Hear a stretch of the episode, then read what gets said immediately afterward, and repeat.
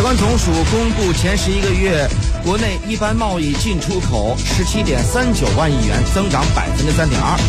估中国的外贸总值的百分之五十九点九，较去年同期上升零点八个百分点。其中呢，出口增长了百分之六点一，进口下降百分之零点二。有关十一个月的进出口的形势如何分析？对未来外贸的前景又将怎样去期待呢？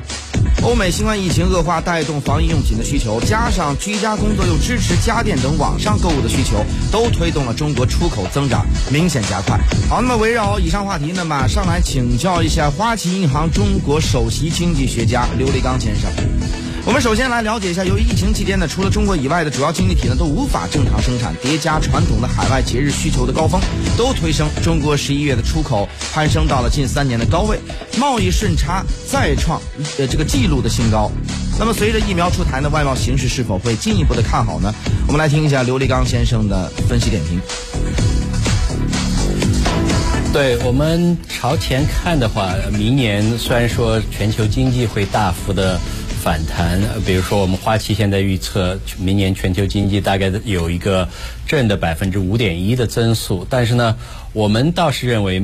美中国明年的出口的增速呢可能会小于全球呃经济增长的这样的一个速度。呃，我们现在在看呃大概是百分之三点五左右呃全年。呃，那么至于说呃这个月非常好的贸易表现呢？呃，得益于一个是基数效应啊，那么另外一个就是，呃，我们都知道，呃，北美和欧洲的疫情在加剧，那么在这个圣诞节里面呢，大部分人可能不可能去出行，那么一部分节省的旅行的费用呢，可以来购买呃这个呃各种各样的物品啊，或者是给小孩更多的圣诞礼物，那么这造成了这一次的。呃，出口的数据非常的强劲。嗯，那么另外呢，不过相较于出口的超预期的增长，那么进口增速则略低于这个趋势水平，是否意味着内需的动能仍然不足呢？内循环政策有需要加把劲吗？有关这方面内容，我们继续来听一下刘立刚先生的一个分析点评。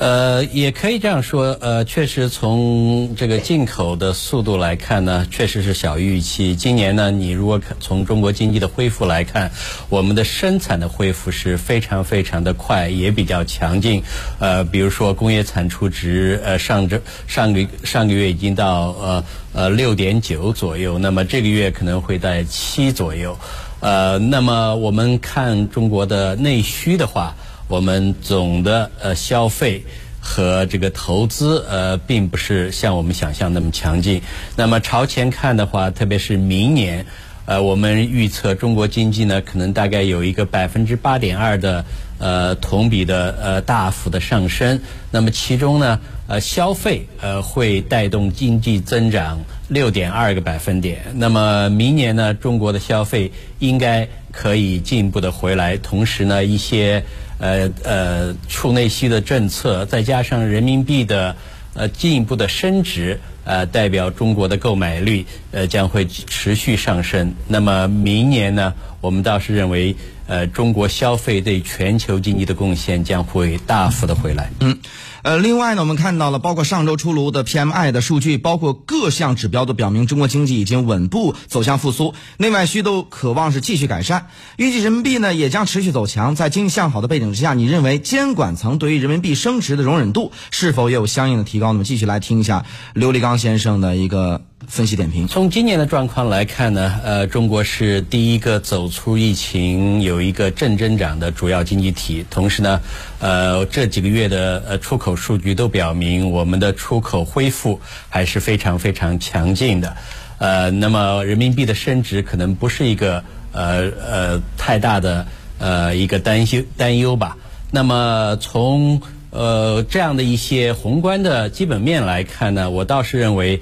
呃，人民币明年的升值的速度将会加速。呃，原因就是首先呢，呃，央行已经开始考虑退出比较宽松的货币政策，这样一来呢，呃，中美、中日、中欧的这种利差将会大幅的呃上升。呃，那么将来这会引起进一步的资本的流入。呃，另外呢。呃，中国已经加入了全球主要的呃资本指数，呃，比如说最近呃中国呃也加入了一个呃全球政府债券指数，那么这个指数呢，呃相对的比较大啊，呃全球的机构投资人都用这个指数来做它的资产的配置，呃，那么呃呃中国加入之后呢，呃这个基数。就是说，这个指数的一个最基本的这个呃利率呢，将会从以前的只有零点二七，会增到零点四四。这表明，就说，更多的机构投资人必须多配人民币资产。那么最后呢，就说，跟往次人民币升值的周期不一样的地方，就是呃，中国已经大幅的开放了资资本市场。那么朝前看的话，我们倒认为明年中期，就是在六月份左右，呃，人民币可能会到六点三，到明年年底呢，人民币应该在六左右，呃，甚至有可能破六。